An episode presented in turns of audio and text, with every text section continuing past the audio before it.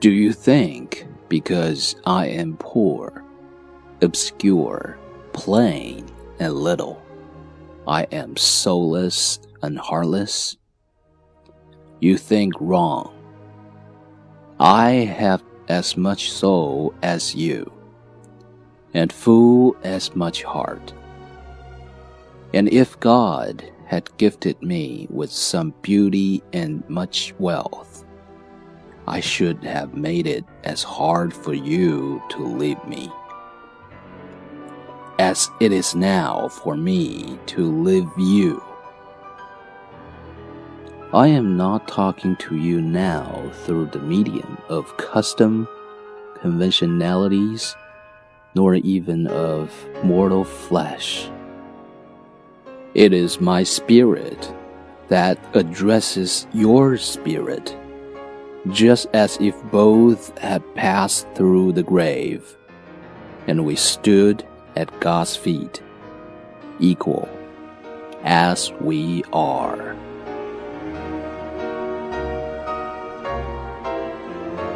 你以为，因为我贫穷、低微、不美、短小，我就没有灵魂、没有心吗？你想错了， 我跟你一样有灵魂，也完全一样有一颗心。要是上帝赐给了我一点美貌和大量财富，我也会让你感到难以离开我，就像我现在难以离开你一样。我现在不是凭着习俗、常规，甚至也不是凭着肉体凡胎跟你说话，而是我的心灵在跟你的心灵说话，就好像我们都已离开人世，两人平等的一同站在上帝跟前，因为我们本来就是平等的。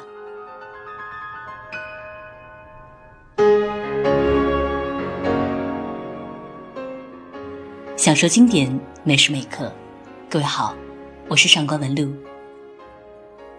本期节目感谢在线英语品牌 Hi Talk 对阅读经典的支持。今天我们要为大家带来的就是英国女作家夏洛蒂·勃朗特的小说《简爱》。作为中国人最为熟悉的英文著作之一，《简爱》从侧面而言也是女性独立、强大的励志宝典。在她的身上。有着一股锲而不舍的精神，使得他能够勇往直前的去做自己。正如刚才听到的那段经典的英文台词，这是简爱发自心底的声音。或许他贫穷、卑微、不美、矮小，但是他和所有的人一样，都有一颗激情跳动的心，还有着常人所难以拥有的深邃灵魂。那么今天就让简爱与我们一同跨越时光，用精神一对一的交流。在这里，我们要感谢在线英语品牌 Hi Talk 对于阅读英文著作的支持，能够让我们通过这期节目来感受中英文之间这共同的澎湃情感，任何角色也能尽情出色。其实很多人合上简爱。再翻开作者夏洛蒂短短三十九年的生命，就会发觉，原来人生远比小说更加精彩曲折。十九世纪的英国已经是世界上头号的工业大国，可是女人们的地位有所提高吗？英国文坛著名的勃朗特三姐妹，包括夏洛蒂，也包括写出《呼啸山庄》和《艾格尼斯·格雷》的艾美丽和安妮，即便是掀起女性写作风潮的她们，作品在出版之际。还需要假托男性化的笔名以避嫌，可见当时女性作家处境是非常的艰涩的。那就更不要说普通的妇女了，她们仍旧需要依靠婚姻和男人，连选择自己的人生都如此困难，更何况开拓自己的视野。因而我们所读到的夏洛蒂的创作，多是依托她人生中无法忘怀的核心经历和情感而写的，少有。泼洒出想象力的时刻，不单单是《简爱》，还有诸如《教师》、《维莱特》等。但是不可否认，夏洛蒂的创作同时也是顶着那些来自社会和家庭的巨大压力的，紧紧贴着现实世界的骨架而写。他从未放弃过自己的梦想，即便是这条写作之路充满了艰难险阻。而这也就是《简爱》这本书想要告诉我们的。当所有人都认为你做不到，当现实的种种抗力阻挠着你去实现梦想，无论你身处怎样的境遇，被困在怎样的角色里，都不要轻易放弃。或许你是想要提升英语的职场新人，或许你到了需要突破瓶颈的中年，或者你只是想要学习英语，去看看外面更大的世界。那么，鼓励你自己和简爱一样，勇敢的练就自己。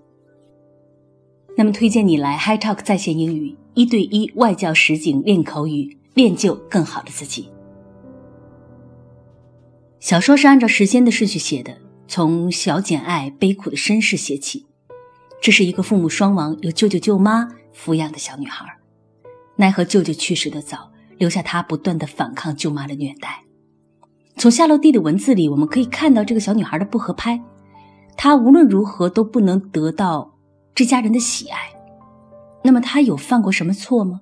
或许她最大的错误就是命运没有给她一个美丽无害的外貌。也没有给他宠物般无忧无虑的性格。对此，夏洛蒂也有着相同的感受。当她逐渐长大之后，她并没有成长为一个优美健康的少女，而是格外瘦小、平庸、寒酸，这导致夏洛蒂被同学排斥在外，尽情嘲笑。难得有人看不过去，说出来的话也无非是：“你那么丑陋，不是你的错。”这反倒是更加伤害了夏洛蒂。也正因如此，他从不否定女性的外在美。在曾经那个物化女性的社会里，美丽本身就分外昂贵，但同时，内在的美丽和智慧方才是经久不衰、更为强大的力量。另一方面，当小简爱在过早的经历了人世间的生离死别、人情冷暖之后，她幼小的身躯里逐渐的生出了一个成熟的灵魂。它不是温室里的花朵，而是野外野蛮生长的荆棘，与众不同，就是它的原罪，而不妥协，才是它跳出这片泥潭的开始。从被舅妈赶入孤儿院起，小简爱已经展露了自己的学习能力，她的成绩跃升为第一，她还将学到更多的东西，然后靠自己的努力赢得别人的尊重和喜爱。这是他在舅妈家永远得不到的东西，唯独在这儿，他才体会到努力是有用的。很多时候，我们和小简爱一样，面对着现实生活的困境和焦虑，也看不到未来的路，是选择认命吗？就这样吗？倘若小简爱不曾反抗舅妈的虐待，不曾在孤儿院里明白知识的分量，不曾在绝望之处怀揣着自己的理想。他的人生将走向完全不同的道路。简爱的坚守，正如 High Talk 的坚守，自始至终都在雕琢自己，给自己的未来更多可能。当简爱成人后，他开始明白自己想成为怎样的人。他想要的是自由和新生活，而简爱无疑是一个行动力和智力匹配的少女。于是，他很快毛遂自荐，来到了。桑菲尔德庄园，成为了一个十岁女孩阿黛尔的家庭教师。这是一个女孩最美好的年纪，十八岁。简爱形成了自己的三观，建立了自己的性格，而这一切，夏洛蒂都用诗篇一般的语言向我们娓娓道来。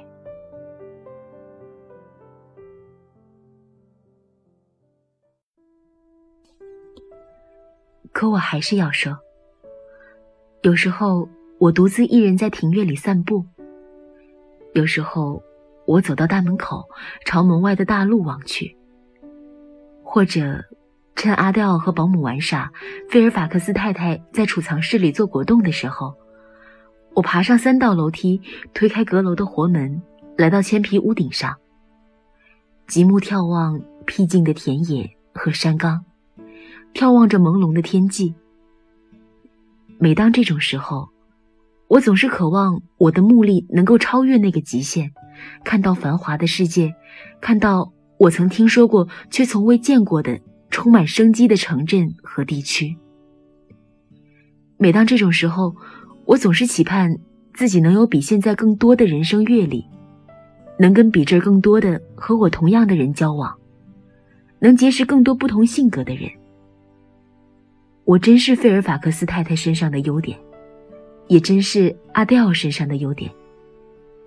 但我相信，世界上还有另外的更加鲜明突出的优点。我希望能亲眼见到我相信存在的东西。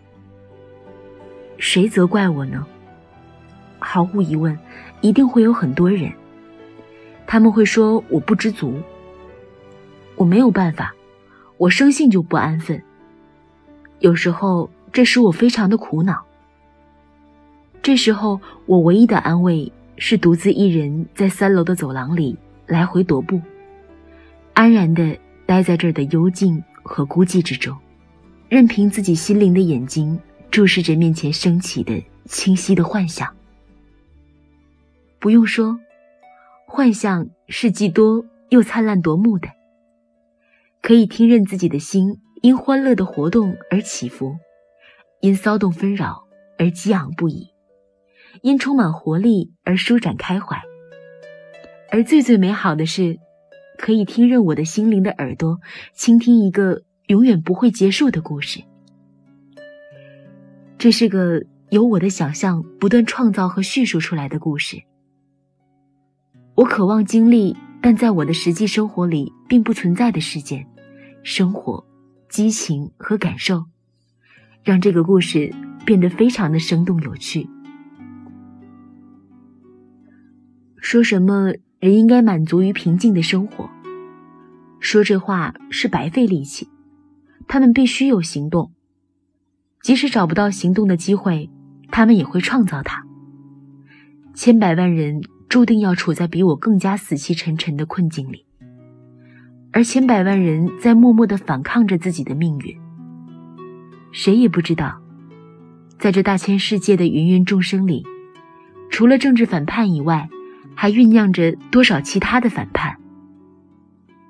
通常认为女人是非常安静的，可是，女人也有着和男人一样的感情。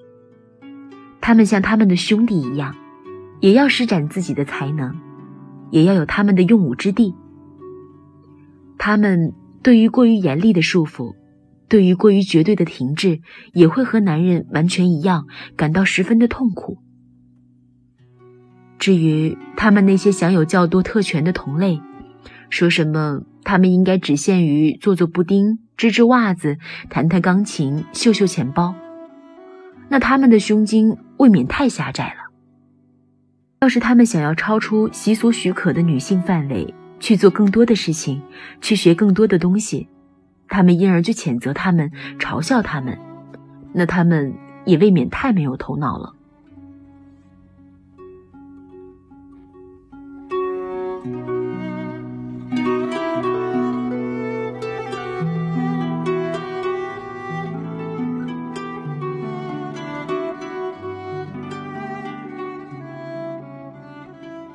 一部优秀的传世之作。或许将目光聚焦在人类自身无法看到的人性最深处，或许将思想笼罩着整个时代，乃至窥见未来世界的曙光。当然，也有像《简爱》《傲慢与偏见》等，借着女性的视角，将整个社会的百态一览无余，同外科医生上了手术台一般，精准地切中社会的激流。十九世纪的英国在工业革命的背景下。经济实力高速发展，与此同时，财富在个人的手中开始积累。有了钱，难免就想效仿贵族一般讲起文化体面来了。这使得家庭教师这一职业迅速发展起来。倘若哪位中产阶级的女儿家道中落，或者没有丈夫或父亲的财力支持，这个社会唯一允许他们做的职业，便只有听命于人的家庭教师。而这也正是夏洛蒂。不得已的选择。这个女作家从来没有温顺的脾气，也不够合群，因而家庭教师的工作给予夏洛蒂更多的是挫败感。她觉得自己是一个失败者，拿着微薄的薪水，也得不到任何尊严和关爱。但凡有一点选择的余地，她也想逃离，即便她深切的懂得这是她唯一靠自己双手生存、为家庭减负的途径了。但这理智与情感上的矛盾，他还是无法克服。就像简爱离开学校寻找家庭教师的工作时，他将其称为一种新的苦役。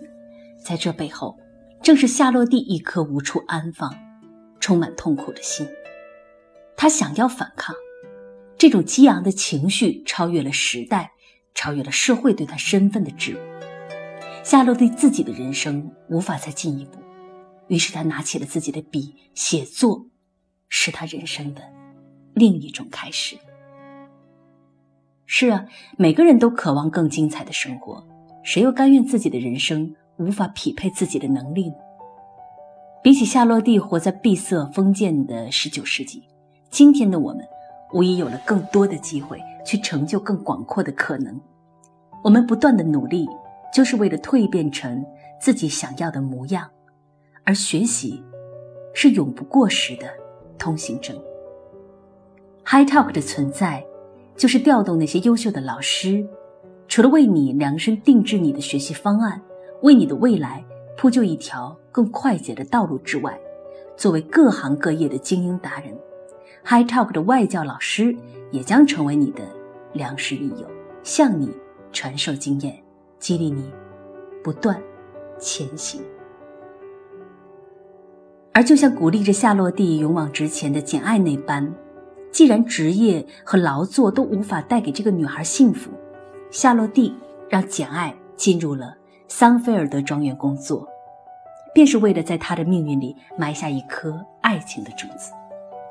有趣的是，简爱在十九世纪的文坛里算是少数派女主角，她不够好看。性格也不符合当时的审美，甚至有些阴郁的边缘。用现在的眼光来看，这是一个十足的灰姑娘。可是，与其说她碰到的是王子，倒不如说是野兽。这位名叫罗切斯特的男主角不仅不帅，在旁人的眼里甚至还有些丑，也不那么有钱，而且年龄大了，过往一堆浪荡的风流往事。可就是这么一个人，却深深吸引了简爱。而这当中的原因，我们接下来会讲到。在这里，我们先来看简爱在发现罗切斯特先生可能和别人结婚时的反应。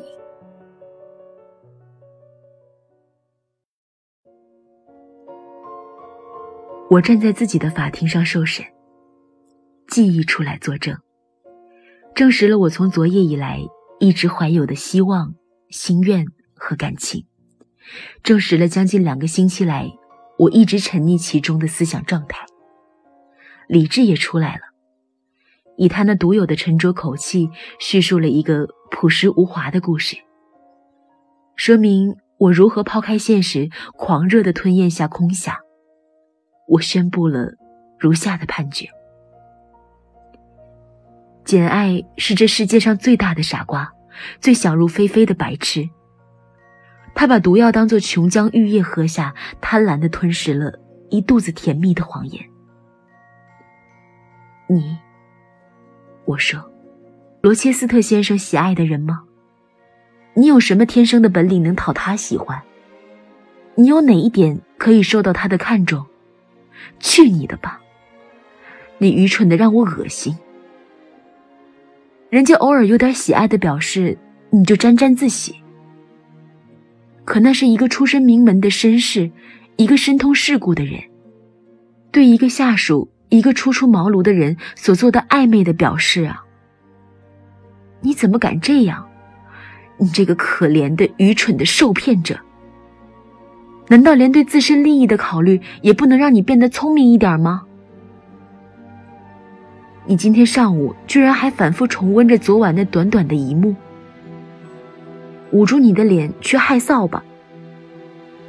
他说了几句赞美你眼睛的话，是吗？瞎了眼的自负的傻姑娘，睁开你那昏花眼，瞧瞧你自己那该死的糊涂心眼儿吧。一个女人受到地位比她高又不可能娶她的人的恭维，这可不是一件好事儿啊。让爱情之火偷偷在内心燃烧，这对任何一个女人来说都是在发疯。这种爱情，如果得不到对方的回报，不被觉察，那一定会毁掉培育他的人的生命。而要是被对方觉察，得到反应，那必然会像鬼火似的把人引进泥沼而不能自拔。还有，简爱，听着对你的判决。明天你放一面镜子在面前，对着镜子用蜡笔如实画下你的尊容，既不能缩小一个刺眼的缺陷，也不能省略一条难看的纹路，不能掩饰任何让人讨厌的丑处，在下面写上一个孤苦伶仃、相貌平常的家庭女教师肖笑。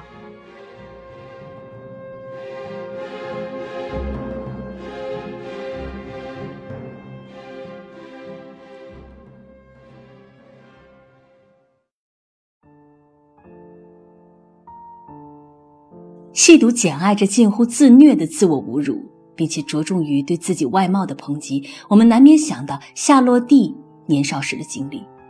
或许在这个女作家的心里，也就是她耿耿于怀最真实的感受。一边简爱有着众人皆醉我独醒的小高傲，一边也会被人世间琐碎的现实观念所拖累。人人皆是如此，活在现实和理想的夹层。但重要的是。能否真的认清自己，坚持自己的道路，不忘初心？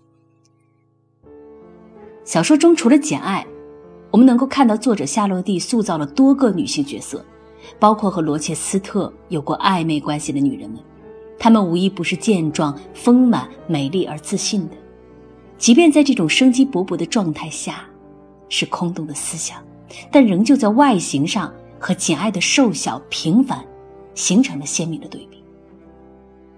简爱自卑过，恼怒过，幸好，简爱终究还是那个习惯于在缝隙里挣扎和命运抗争的女孩，所以她迅速地调整了心态，捋清了现实。那个可能和罗切斯特结婚的小姐，尽管出身高贵，却缺失人格的本真，毫无感受力和思考力。他所欣赏的罗切斯特，又怎么会爱上这样的一个女人？与简爱时隐时现的自卑相反，罗切斯特恰好以一种粗暴而强健、理直气壮的姿态走进了他的生活。我们在简爱的叙述中，能够看到两个人就好似彼此缺失的一部分，唯独合拢才是完整的。简爱从书中汲取知识，罗切斯特以实践扩充眼界。简爱无力得到的物质。罗切斯特唾手可得，两个人平等互补的相处相爱。我们来看他们两个人第一次对话时的样子。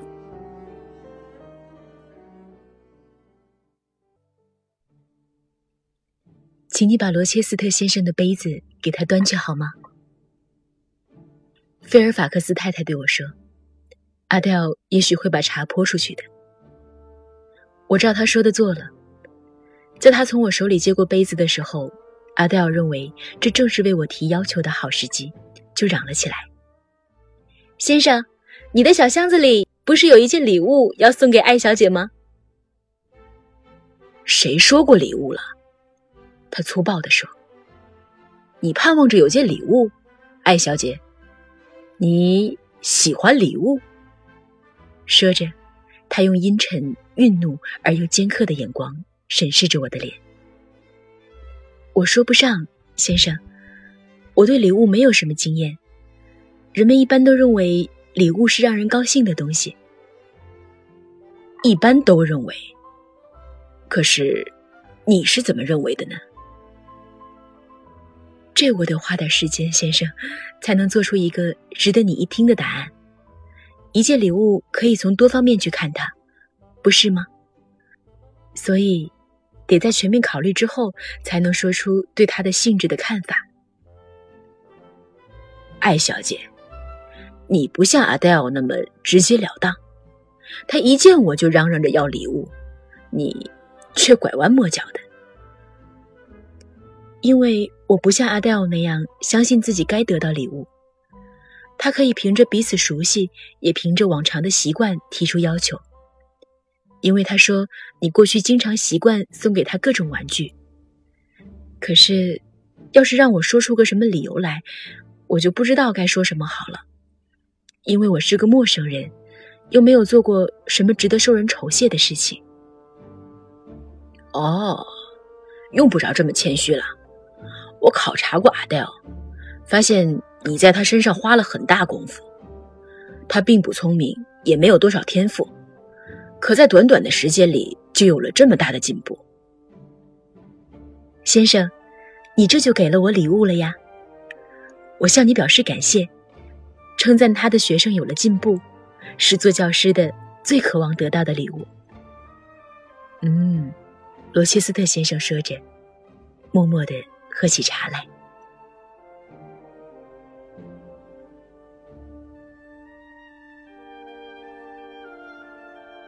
其实，从两个人的第一次见面，我们就不难看出简爱与罗切斯特之间的对立。这种抵触来源于简爱童年时与舅妈相处时的不愉快。往大点说，这更是不同阶级的人之间一种本能上的反感。同样，罗切斯特也不免有防人之心，他将简爱想象成一个毫无头脑的女人，就像他年少轻狂、曾经一头栽入爱河的那个法国女郎那般拜金。喜欢礼物，可是简爱的回答，在开始便抓住了我们的心，也更抓住了罗切斯特的心。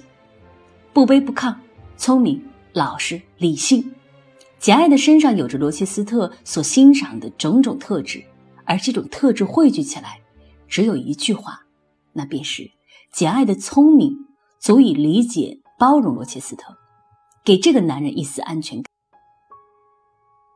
和简爱一样。罗切斯特从未获得过幸福，他被女人欺骗，被家人背弃，他身上散发着孤独的野兽般的气质。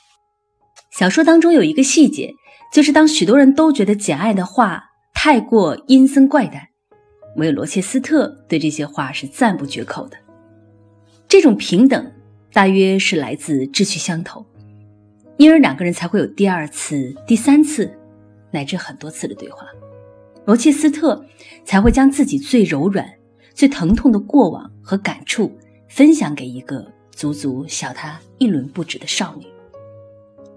其实不单单是罗切斯特明白简爱是值得被爱的，读者们又何尝不懂得她的好呢？简爱作为夏洛蒂的一个缩影，她人生中巨细无遗的小细节都被文字放大到了读者面前。我们了解这个女孩，知道她是怎样的性格。经历了什么，又有怎样的思想和浓烈的感情？再难找到一本书，能够这般将读者乃至作者和小说主人公紧紧连接。因而，简爱会爱上罗切斯特，是他命运的指引。可是，简爱终究不是灰姑娘，她不会穿上王子给她的玻璃鞋，然后成为被选中的幸运物。所以，当他发现罗切斯特还有一个被关在阁楼里的疯妻子的时候，他不愿意做第三者，决绝地选择了离开，不带走任何回忆，不依靠罗切斯特任何帮助，保持着为人的尊严，却用自己的学识在另一片土地上展开了新的生活。他克制住想念，断绝了与以前任何的生活联系，活成了自己理想中的人。在这个世界上，又有多少人能够不顾旁人眼光和大多数人的想法，选择自己想要的生活方式，最终乐得其所呢？就像在线英语品牌 HiTalk 所奉行的理念，我们在任何角色里都可以尽情做自己，成就多面的精彩。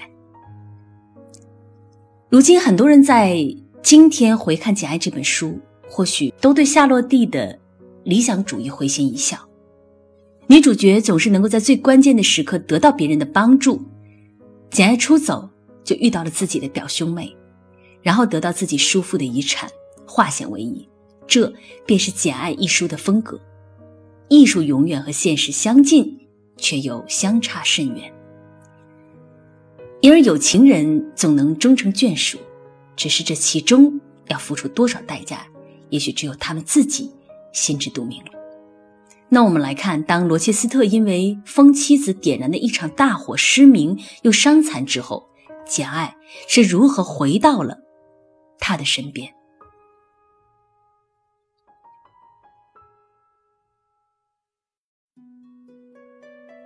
他吻着我，但一些痛苦的念头让他的脸容阴郁了起来。我这烧坏的视力，我这伤残的肢体，他暴汗的喃喃的说着。我用爱抚安慰着他。我知道他在想些什么，想替他说出来，但又不敢。他把脸转过去了一会儿，我看到他紧闭的眼皮下涌出了一颗泪珠，沿着他那男子气概的脸颊滚下，我的心一阵难受。我如今不比桑菲尔德果园里那棵遭过雷劈的老七叶树强了。过了一会儿后，他说：“那么个残株，有什么权利要求一棵正在绽放新芽的忍冬用青翠来掩盖它的腐朽呢？你并不是残桩朽木，先生，也不是遭过雷劈的树，你长得青翠茁壮，不管你愿不愿意。”花草树木都会在你的根部周围生长，因为它们喜欢你的浓荫。它们生长的时候，喜欢偎依着你，围绕着你。因为你的强大，让他们有了安全的保障。他又笑了，我使他得到了安慰。你说的是朋友吧，姐？他问道。是的。是说朋友，我有些迟疑的回答说：“因为我说的不仅是朋友，可我又不知道该用别的什么词儿来表达。”他帮我解了围。哦，姐，可我需要一个妻子啊。是吗，先生？是啊，难道你觉得这是新闻吗？当然，你以前没有说起过呀。这是个不受欢迎的新闻吗？那得看情况了，先生，看你怎么选择了。这得由你来给我选了，姐，我坚决服从你的决定。那就挑选，先生，最爱你的人。我至少要挑选我最爱的人。简，你愿意嫁给我吗？是的，先生。一个到哪儿都要得到你搀扶的可怜的瞎子。是的，先生。一个比你大二十岁得要你伺候的残疾人。是的，先生。当真吗，简？完全当真，先生。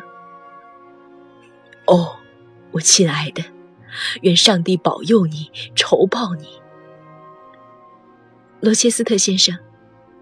如果我这辈子做过什么好事儿，起过什么善念，做过什么真诚无邪的祈祷，有过什么正当的愿望，那我现在已经得到酬报了。对我来说，做你的妻子，就是我在这世所能得到的最大的幸福，因为你喜欢牺牲。牺牲，我牺牲了什么？牺牲饥饿得到食物，牺牲渴望得到满足，有权拥抱我所珍视的人，亲吻我所挚爱的人，唯一我所信赖的人，这是做出牺牲吗？要是这样，那我倒真的喜欢牺牲了。还要忍受我的病弱，简，宽容我的缺点，这对我来说算不了什么，先生。我现在更加爱你了，因为现在我可以对你真正的有所帮助了。而过去的你，是那么傲慢，从不依赖别人，除了施予者和保护人之外，你不屑扮演任何其他的角色。以前，我一直讨厌让别人帮忙，让人领着走。今后，我觉得不会再讨厌了。过去，我不喜欢让手给仆人牵着。现在让简的小手握着，感觉真是愉快极了。我以前宁愿孤零零的独自一人，不愿老是有仆人伺候着。可是简的温柔照料，却永远是件让人高兴的事儿。简合我的心意，我合他的心意吗？我一丝一毫都没有感到有不合我心意的地方，先生。既然这样，我们有什么好等的呢？我们马上结婚。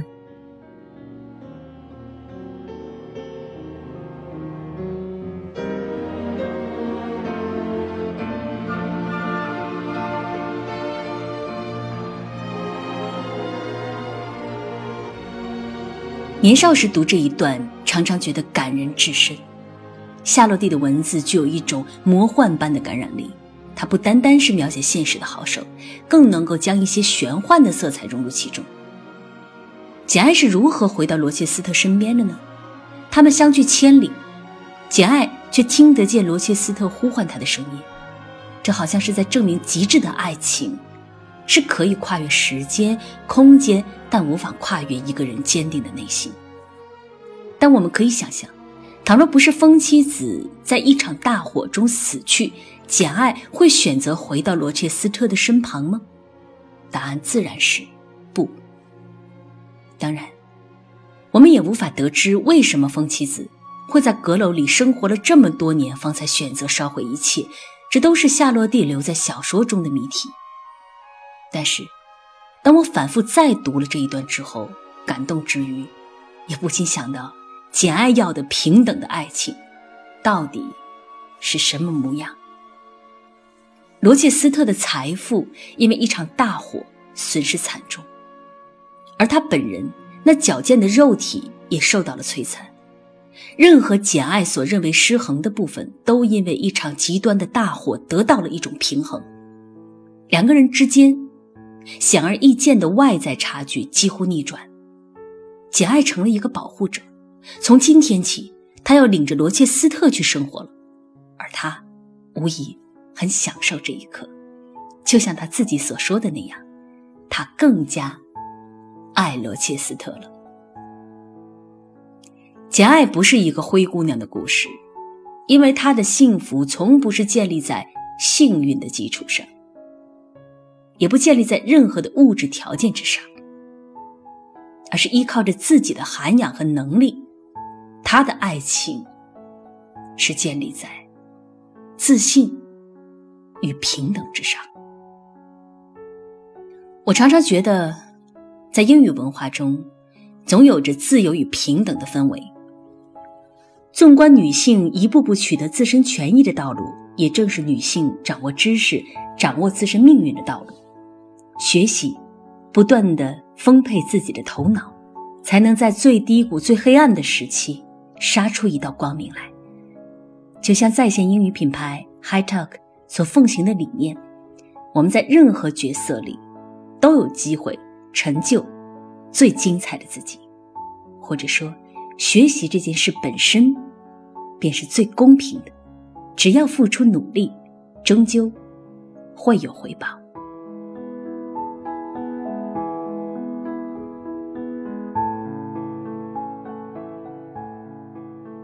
本期节目最后再次感谢在线英语口语品牌 HiTalk 对经典阅读的支持。任何角色尽情出色，HiTalk 一对一外教实景练口语，与你一起练就更好的自己。我是上官文露，下期读书时间我们再会了。